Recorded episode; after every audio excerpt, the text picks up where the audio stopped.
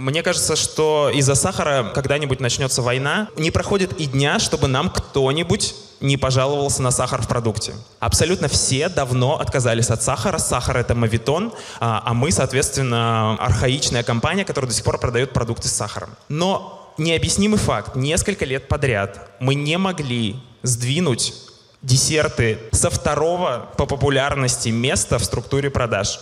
И вот у меня был всегда вопрос, кто эта лживая скотина? Управляющим по внешним коммуникациям «Вкусвилла» Евгений Щепин о том, как запускался самый известный в России магазин здоровой еды. По сути, на запуске э, своего проекта мы внимательно наблюдали за э, всей российской розницей, ритейл-сетями и поняли, что нас вообще-то многое не устраивает. Да? То есть есть э, теория Голубого океана, есть теория Алой, Алого океана, это отдельная тема. Ну, если так совсем к простому объяснению, то Алый океан — это ниша, в которой очень много конкурентов, да, которые грызутся друг за другом, собственно, алый цвет крови. И мы понимали, что нам участвовать вот в этих алых битвах, бойнях совершенно не хочется. Мы не хотим крови, мы не хотим рекламных бюджетов, мы не хотим скидки, кричать все, что делают другие ритейлеры. Те правила игры, которые были установлены вот в этом Малом океане, нам не нравились. И мы тогда решили, что мы сейчас в этот океан не поплывем, мы начнем создавать свое пространство и начали постепенно рыть ямку на пляже, а, конечно, это сначала была маленькая ямка, проект «Избенка», наш, да, в которой мы воду наливали, значит, леечкой, э, но тем самым уже приступили к созданию своего пространства, стали устанавливать свои правила там. И, в общем-то, Алому океану, крупным э, федеральным сетям им до нас не было абсолютно никакого дела. Ну, там какие-то сумасшедшие роются у себя на пляже, песочек роют, вот, и э, думают, что меняют привычки москвичей, привычки в питании собственно, основное, что мы сделали не так, это вот прям вот красной линией пролегло. Э, мы предложили людям продукты с честным, чистым составом. Это краткосрочно, это как раз те продукты, которые не хранятся 137 дней. Э, это те продукты, которые киснут, тухнут, портятся, ровно потому, что там нет антибиотиков, нет э, консервантов, всего, что может убить в них жизнь. У нас до сих пор 70% ассортимента — это продукты категории фреш, ненавистный крупный, крупными ритейлерами Скоропорт, с которым очень сложно работать. С ним реально очень много геморроя, потому что это продукты, которые там 3, 5, 7 дней хранятся. А, и, собственно, всегда ритейлер э, строил диалог с поставщиком о том, чтобы увеличить срок хранения продукта а для того, чтобы увеличить, нужно туда ну, нафигачить всего. Вот, мы пошли ровно от обратного, сказали, уберите все ненужное, уберите всю таблицу Менделеева, дайте нам чистый продукт. Мы согласны, готовы его продать, мы успеем, мы сможем, мы сумеем сохранить. Вот, и это стало, собственно, таким первым правилом нашего океана, который, как вы помните, мы начали рыть э, детскими совочками на пляже. Представьте себе, а, приходит наш технолог а, и начинает убеждать поставщика, производителя, например, какой-нибудь колбасы, а, и говорит, что, вы знаете, мы вот э, такая сеть, которой еще нет, но которая будет очень крупной, и мы хотим менять привычки россиян. Мы хотим, чтобы продукты были честные и чистые. И мы очень просим вас для нас сделать партию колбаски без нитрита и без фосфатов. И вот этот производитель колбасы, он уже жизни-то понюхал, э, он каждый день по 10 тонн этой колбасы производит, у него там фура стоит, э, ждет отгрузку в Ашан. И он смотрит на нашего технолога, просто ставит ему диагноз и отправляет там в Освояси, благословив. И понятно, что этих э, производителей было много на самом начальном этапе. Но это, в общем-то, тоже понятная история, что 9 откажут, 10 согласится. И так постепенно, постепенно вот этими глазами мы убеждали э, производителей делать для нас продукты э, с учетом требований вот, адекватной здоровой еды. И в какой-то момент э, это произошло прям, прям как-то одномоментно реально. Случилось обратное. Потом стали появляться поставщики, которые уже приходили во Вкусвилл и открывались ради того, чтобы продаваться во Вкусвилле. Мы в них не инвестировали, мы ничего не делали для того, чтобы они появились. Мы просто своим примером стали поражать, порождать производителей, а, которые стали соответствовать нашей концепции. Пример «Три сестры». А, они нам поставляют сейчас э, достаточно широкую, около, по-моему, 15 наименований а, линейку кондитерских изделий, тортики, десерты, вот бисквитный рулет мой любимый, этот торт Прага, пирожное, там вафли, еще что-то, много печенья. И Степанова на этикетке написано, э, их производство, да. А, это три сестры, которые вообще не имели никакого отношения к производству продуктов. Надежда работала в рознице продавцом, Татьяна шеф-поваром в э, отеле каком-то, и Ирина тоже там администратором в отеле. Они просто дошли до какой-то стадии своего развития, что им надоело то, чем они занимаются. Они решили, давайте мы уволимся все втроем, а, откроем маленький цех и будем делать для вкусвилла сладкие вкусняшки. Я уже не знаю, кому точно пришла эта шальная идея в голову, но они, они как бы все втроем такие немножко бабахнутые в хорошем смысле. И они уже, соответственно, понимаете, они под вкусвил уже создают производство, и нам не приходится их менять даже, по большому счету, потому что они сразу сказали, что у нас на производстве не будет маргарина, у нас на производстве не будет красителя, у нас не будет на производстве вот этих бесконечных е-е-е и прочих химозы. Мы сразу будем делать такие десерты на тираж, которые там, ну, условно, вы сделаете у себя дома. Они начали работать с нами с одной какой-то позиции, что-то типа морковная пастила, и сейчас вот у них уже целая линейка. И это далеко не единичная история, когда сегодня а, производитель умышленно, э, в общем, налаживает свою производственную линию, строит производство и где-то в своих голубых мечтах мечтает продаваться во вкус. То есть для нас это очень-очень хороший показатель, потому что мы понимаем, что таким способом мы шевелим всю индустрию. Пример с колбасой, он тоже такой довольно наглядный. Когда мы начинали э, и, собственно, заявили, что мы будем продавать серую колбасу, нам люди говорили, э, не делайте этого. С 90-х годов маркетологи э, приучали россиян есть розовую колбасу. Люди привыкли, что розовая колбаса — это вкусно, это красиво, это изящно. Не портите ни себе жизнь, ни другим. Мы говорим, нам плевать в данном случае на маркетологов. А, мы работаем на тех людей, которые знают минимальный курс биологии и которые а, не ждут от мяса, когда его варят, что оно станет розовым цветом, станет в целом розовым. А, с чего ради колбаса должна быть розовой? Вот такую коммуникацию мы построили с покупателями. И мы нашли свою аудиторию. Да, это не хит продаж, но тем не менее серая колбаса имеет свое потребление. И вот этим летом был забавный момент. А, у меня старшему сыну 4 года.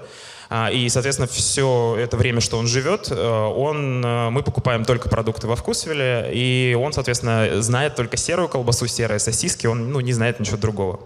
И летом мы были у бабушки с дедушкой, они менее такие, в общем, люди э, волнующиеся за... И они там что-то угостили его вот этим куском розовой колбасы. Он удивился, он спросил, это что? Он попробовал, ему не понравилось. И вот я на этом примере понял, что это же действительно мы, по сути, вот этим примером, мы своими руками уже создаем какое-то немножко новое поколение, которое как-то по-другому относится э, к продуктам, очевидным, казалось бы, продуктам. А, я, как и большинство, я так понимаю, вырос в 90-х, и ну, мы питались всем. То есть там белый хлеб с маргарином рамой, запить это все инвайтом, а, зука по праздникам, я не знаю, кто-то помнит, не помнит такое. Но это тоже э, особенности времени, это особенности пространства, которое было ну, каким-то образом создано тогда. Плохая хорошая прибыль тоже очень интересная тема, она хорошо раскрыта в книге «Искренняя лояльность». Салат чука — это такие водоросли, может, кто-то заказывал в ресторане, очень вкусные, с, э, такие салатовенькие, яркие. И у нас в ассортименте магазинов э, «Вкусвилл» тоже в свое время появился салат чука. А потом у нас, значит, вышел что-то через пару-тройку недель технолог э, из отпуска какой-то из, и говорит, слушайте, а что у нас чука появилась крашеная? Мы такие, в смысле крашеная? Да, она говорит, крашеная. И мы начинаем поднимать лабораторные анализы, которые мы сделали с этой чукой э, перед и во время запуска продукта, и поняли, что мы проверили ее на все, кроме краситель. Ну, бывает, да, у нас, к сожалению, лоханулись. А, мы ее сдали отдельно в лабораторию, исследовали на красители. Действительно, да, оказывается, есть краситель. Он, конечно, пищевой, но э, вот эти, знаете, тархун есть в магазинах такой химозный. Вот, вот, этим, вот этим же самым крашеная чука была. Мы, естественно, к нашему поставщику говорим, какого фига ты нас обманул, на этикетке ничего нет, а тут бац, вот, пожалуйста, в составе, оказывается, есть краситель. Он говорит, я ничего не добавлял, не знаю. Стали раскручивать дальше. Выяснилось, что, оказывается, водоросли красят на этапе сырья еще еще, и потом их сушат, и уже потом отправляют, соответственно, а, на продажу.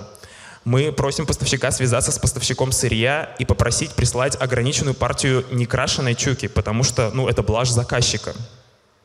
Поставщик сырья умоляет и отговаривает, говорит, не надо так делать, она не будет продаваться, мы знаем, послушайте нас. Я не знаю, э, ходил он в церковь перед отправкой этой партии или нет, но он реально очень волновался. Реально. Мы сказали, не парьтесь, не продадим, спишем за свой счет. У нас мы не наказываем поставщиков э, за то, что не смогли продать. Мы считаем, что это наша личная проблема. И мы умышленно отказываемся от этой трети денег от продажи чук, потому что понимаем, что в, в данном случае мы играем по правилам э, пространства, которое мы создали сами. И невозможно быть э, чуточку честным. Ты либо до конца, либо не до конца.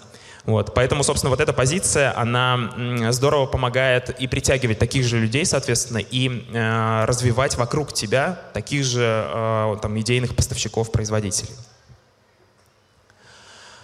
Ой, сахар, господи, это, э, мне кажется, что из-за сахара э, когда-нибудь начнется война, э, или э, вообще вот в мире, по моим ощущениям, сахар вызывает гораздо больше беспокойства у людей, чем кокаин. Вот не проходит и дня, чтобы нам кто-нибудь не пожаловался на сахар в продукте. Если спрашивать у людей, проводить фокус-группы, читать комментарии, все сплошь ППшники. Все сплошь ПП. ПП, если кто не знает, это в Инстаграме тег «Правильное питание». Абсолютно все давно отказались от сахара. Сахар — это мавитон, а, а мы, соответственно, архаичная компания, которая до сих пор продает продукты с сахаром. Но необъяснимый факт. Несколько лет подряд мы не могли сдвинуть десерты, тортики, сладости, печенюшки, булочки со второго по популярности места в структуре продаж. И вот у меня был всегда вопрос, кто эта лживая скотина? Почему все отказались от сахара? Но почему они все время продаются эти продукты? У нас сейчас, кстати, э, к счастью, поменялась немножко расстановка. Фрукты и овощи стали на втором месте, что для магазина здорового питания, естественно, очень хорошо. Но на третьем месте все равно у нас э, все, что связано с кондитеркой. Про сырники пример. Э, это не секрет и не шутка. Действительно, мы в свое время завели в ассортимент сырники с сахаром. Они были не жареные, печеные, но при этом вот сахар в составе был. Мы просто получили тонну вообще ненависти к себе, а, потому что люди говорили, что вы испортили продукт, ну хватит, ну сколько можно, сделать сырники без сахара, ну почему вот все так? А, мы очень быстро отреагировали отдельным, а, запустили второй позиции сырники без сахара, и продаются они ну, ровно на 50% хуже, но не в этом дело мы ну, как бы свято убеждены, что э, объективно между нами э, продукт так себе по вкусу. Его очень непросто есть, потому что он так вот застревает, не идет, и он еще и невкусный. Ну, это мое мнение, если кто-то любит, хорошо. На одной конференции девушка встала и сказала, вы знаете, а, пожалуйста, только оставьте, не выводите из ассортимента сырники без сахара. Я думаю, ну, ну слава богу, ну вот она, как она, как блестящие волосы, свежая кожа. Думаю, вот как выглядит типичный э, потребитель сырников без сахара. А она закончила, я их так люблю есть со сгущенкой. Ой, я, э, в общем, вот. У нас тут недавно продукт менеджер который ведет эту категорию э, сладостей и десертов, объясняла на сайте статью, написала сама, зачем вообще сахар добавлять в продукты. И мне кажется, ее чуть не порвали. Она не так давно работает, она была не готова просто к такой ненависти. То есть это, там, мне кажется, все хейтеры интернета пришли и сообщили ей свое мнение, что э, сахар — это зло. К вопросу о пространстве. Э, тоже на одной конференции как-то меня спросили, э, как вы заставляете улыбаться своих продавцов. А, я тогда еще немножко побаивался людей и э, какую-то шляпу ответил вообще человеку, а потом э, вечером подумал так всерьез, а почему, как, что же заставляем, и понял, что на самом деле ничего, мы, мы вообще для этого ничего не делаем, мы просто даем а, продавцам возможность э, чувствовать себя хозяином своего магазина. Мы не загоняем их в рамки, у них нет штрафов, у них нет скриптов, у них нет модели поведения. Мы просим их быть человеком, и вот это, пожалуй, такое одно из главных правил пространства — что когда ты создаешь свой океан, свой голубой океан, ты а, допускаешь, должен допускать, что внутри а, будут свои микроокеанчики, какие, какая-то микрожизнь. И вот для нас каждый из 600 наших магазинов это, по сути, ну, немножко свои какие-то устоявшиеся правила внутри одного большого пространства. И именно эти вот микромагазинчики, да, они создают э, общее движение океана, да, то есть общее движение пространства.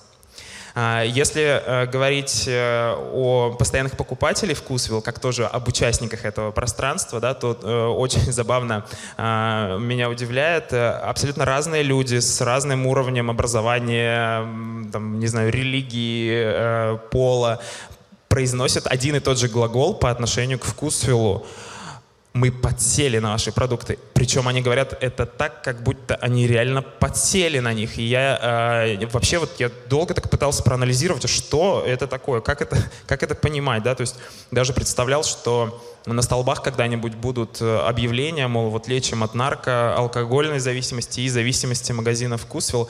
Вот. Но это тоже как раз э, прямая демонстрация создания того самого пространства, в котором появляются люди, которые начинают принимать ваши правила, играть по этим правилам.